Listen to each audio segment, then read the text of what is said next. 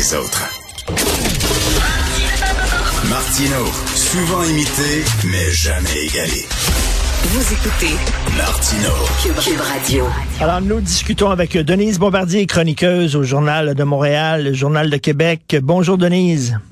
Oui, bonjour Richard. J'ai tellement un beau cadeau pour vous. Alors, euh, je sais que vous aimez beaucoup, vous aimez beaucoup la langue française et la poésie. Voici un message que Sophie, mon amoureuse, a reçu. Alors, va crever salope, tu n'es qu'une sale pute. Dis à ton gros épais de mari que je lui pisse dans le cul. C'est beau, hein? Ah, c'est affreux. Ne devriez pas le lire. A même ça. Je pense que c'est en train. Vous savez, je ne sais pas comment ça, comment je, vous entends. Ça, il y a des gens qui pensent que ça passe par des tuyaux, là, les, ondes, mais ça, ça pollue les ondes qui portent ces mots-là. Tellement c'est. Oui, on le sait. Mais vous savez, je suis, j'ai vu. Moi, ce qui m'intéresse à ce moment-ci, c'est de comparer comment ça s'est moi, quand j'ai commencé à travailler, euh, j'ai, j'ai tout de suite été, euh, et puis pourtant, je donnais pas mon opinion, mais j'interviewais, puis ils mm. trouvaient que j'interviewais serré, j'interviewais les politiciens.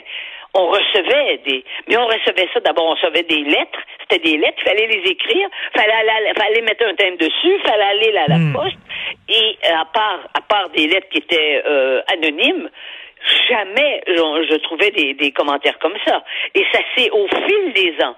Mais je dois dire que cette période de pandémie, c'est une explosion et avec les réseaux sociaux qui, qui leur permettent de, de, véhiculer. Ça, c'est une explosion. Et c'est pour ça que j'ai réagi. C'est pour ça que j'ai réagi hier quand j'ai vu, parce qu'évidemment, ceux qui m'ont dit hier, là, il y en avait, puis c'était des tous des hommes en plus, euh, que j'étais en amour, parce que j'ai écrit à la défense du gouvernement euh, Legault que j'étais en amour avec lui, mais c'était c'était pas des mots, c'était pas gentil, là. C'est pas ça qu'ils veulent dire. Et comme par hasard, ben, on, fait l'analyse. Ce sont des hommes qui pensent ça. C'est les hommes qui ont dit à peu près tout, tout au long de ma carrière, euh, ça, c'est, ça, j'ai eu beaucoup ça, que j'étais une mal baisée. D'ailleurs, quand je suis allée à Paris, et que je me suis accrochée avec le, qu'enfin, que j'ai affronté le, le, pédophile Madinef, les, des grands journalistes français connus, là, hmm. ils ont écrit exactement la même chose, que j'étais mal baisée. Mais, mais, mais, mais un homme d'opinion, c'est un homme de caractère. Une femme d'opinion, c'est une mal baisée, puis une hystérique, puis une folle. Ça? Voilà, c'est exactement ça. Et ça continue, et ça continue de la part d'hommes qui sont pas tous, c'est pas des gens de, de 80 ans là, qui m'écrivent, c'est des gens qui ont des garçons qui ont 30 ans. C'est pareil, ça, ça demeure pareil mais euh, il faut être capable dans, dans effectivement il faut être capable d'être au-dessus de ça. De toute façon, vous le savez, comme comme vous, mais vous vous êtes un homme. Euh, moi, j'ai été toute ma vie. Je, ça avait fallu que je me mette à pleurer quand ça m'arrivait et de, de, cumuler euh, de la peine et de me rendre euh, perturbé des résultats que j'avais quand j'écrivais ou que je parlais. Eh ben, je n'existerais pas.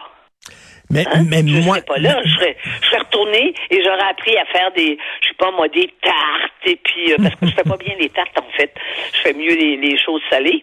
Et ben voilà, c'est ça. Mais c'est quand même incroyable. Vous savez, on ne change pas les mentalités en 50 ans. Et, et c'est pas vrai que euh, la plupart des gens, et, et je vous dirais même, on peut aller plus loin dans notre réflexion. Les hommes qui se disent féministes là, quand mhm. ils ont un verre dans le nez là, Mm. et qui peuvent se laisser aller. Vous voyez, ça ressort.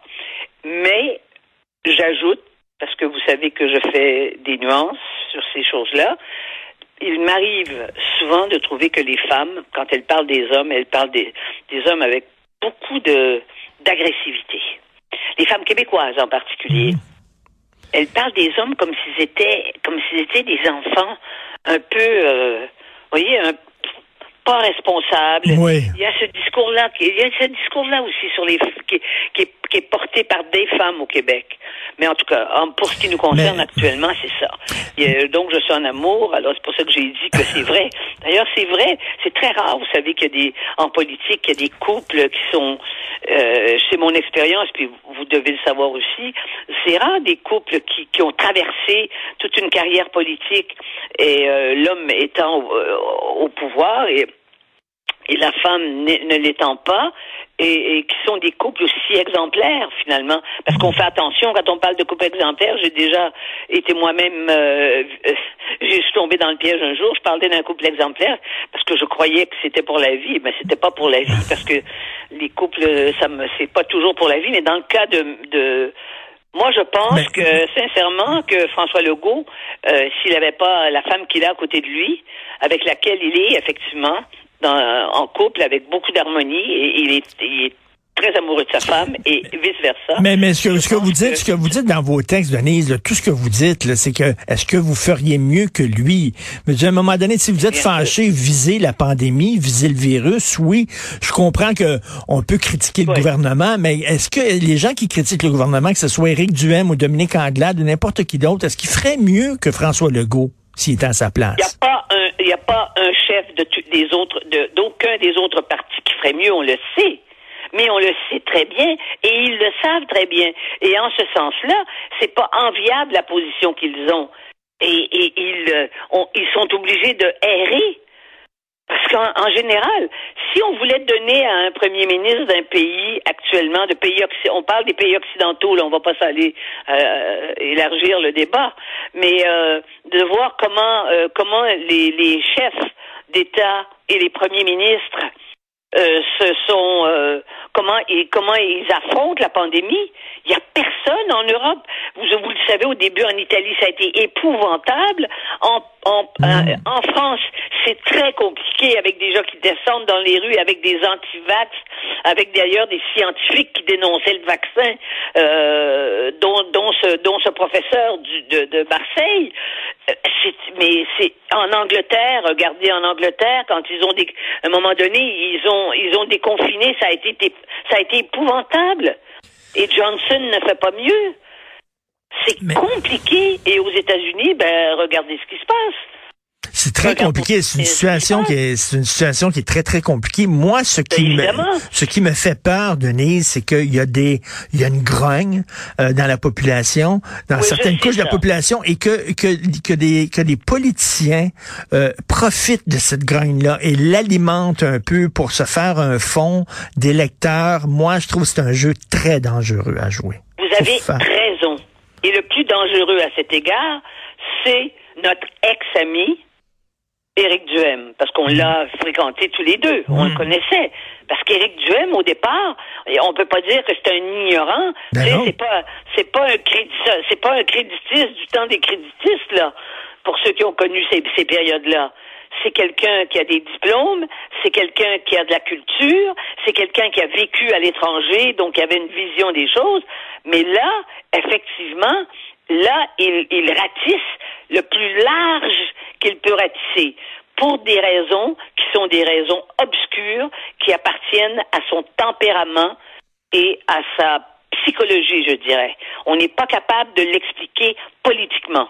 Par pas rapport- des par- par- ben, par- Et là, on va pas, on va pas jouer au psychiatre, vous et moi, pour essayer de comprendre comment cet homme est, euh, est devenu, est devenu ce qu'il est devenu actuellement. par pur opportunisme, en fait. C'est tout. Il voit qu'il y a une niche, euh, puis euh, bon, il, il va, il va flatter ces gens-là. Vous savez, vous savez quand on prend des prises de position comme vous et moi. mais opportunisme, pourquoi? C'est parce qu'il rêve. C'est c'est une espèce de... Il rêve à quelque chose, à accéder à une, à une omnipotence euh, politique. Il rêve de ça, probablement. Je veux dire, il fait ça pour lui. Il fait pas ça pour le peuple québécois. Et il va C'est falloir. pas possible parce qu'il il sait mieux. Il faut il faut qu'il calme ses troupes aussi, là, dire de temps en temps un message très clair. Vous savez, des fois, quand on est commentateur, des fois on a ce que j'appelle des faux amis. Hein? Comme moi, par exemple, quand je critique les islamistes, c'est-à-dire les radicaux, il y a des gens qui disent Ah, Oui. moi je suis comme toi, Richard, j'aime pas les musulmans. Là, il faut que je dise non, non, non, non, non, vous êtes Oui, oui, vous ça, comprenez rien. il faut toujours faire, corriger. Faut faire- raison il faut toujours corriger, mais il faut qu'il faut qu'Éric aussi là, remette ses troupes en, en ordre en disant c'est correct là, que, que vous critiquiez euh, certains journalistes, mais pouvez-vous les menaces de mort puis euh, les, les, les, insultes à caractère sexuel, pouvez-vous vous calmer, s'il vous plaît? Oui, mais je vais vous dire une chose, Richard. Il n'est pas vous. Parce que moi, je vous connais et je sais que à certains moments, vous avez, vous avez, il y a parfois, ça devient, vous êtes limite, vous étiez limite. Mais je sais que vous vous reprenez immédiatement. Parce que nous aussi, on est fatigués. C'est ça qu'il faudrait dire. Nous aussi, on est fatigués tous les matins de s'asseoir puis d'avoir à recommencer à écrire ce que l'on écrit. Mm. Parce que si on regarde la majorité des textes qu'on a fait depuis deux ans, hein, enfermés comme tout le monde, et enfermés plus que beaucoup de gens parce qu'on s'est mis à l'écart, parce qu'on a respecté euh, les règles, eh bien, c'est ça fatigue. Et il y a aussi une très grande fatigue chez nous, mais on sait qu'on a de qu'on l'influence qu'on peut avoir, donc on, notre degré de responsabilité doit toujours être en alerte.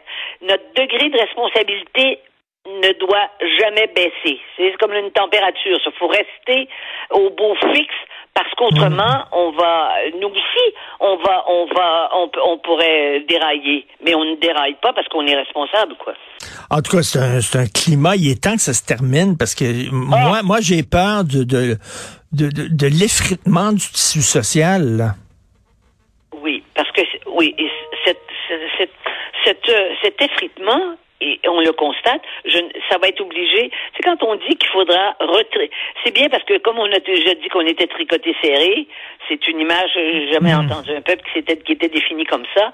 Je pense qu'il y a des retricotages qu'on va devoir faire, mais il y a aussi des ruptures qu'on va devoir assumer des ruptures de relations amicales, des ruptures dans la perception qu'on se faisait de gens qui étaient supposés être responsables. Je veux dire ça. Vous savez, c'est le plus grand tribunal au fond. euh, c'est un tribunal public. On juge les gens qui nous dirigent. On juge les gens avec lesquels on était en rapport, en relation, dans le travail, mais aussi dans l'amitié et aussi dans, le, dans la famille. Je veux dire, c'est ça. On se retrouve au fond, on est renvoyé à une sorte de solitude personnelle, qu'on est parce qu'on se rend compte que on ne peut pas avoir l'appui de gens dont on pensait avant qu'on était proche et qui eux-mêmes ont basculé. Vous en avez, vous en connaissez. Ben euh, bon, euh, Duhem est le premier, mais il y en a d'autres, des gens qui ont basculé. Mhm. Hein? Il y a des journalistes qui ont beaucoup de difficultés parce que pour des raisons qui sont plus personnelles que, que idéologiques et politiques. Et, et là, on se promène dans la rue et euh, là, on regarde des gens dans la rue et on dit, lui, le, le gars que je viens de croiser, est-ce que c'est ce genre de gars-là qui envoie des, des messages sale pute, crève, salope et tout ça? C'est-tu lui? C'est-tu l'autre? C'est-tu... Là, on se met à douter là, de, de- des uns des autres.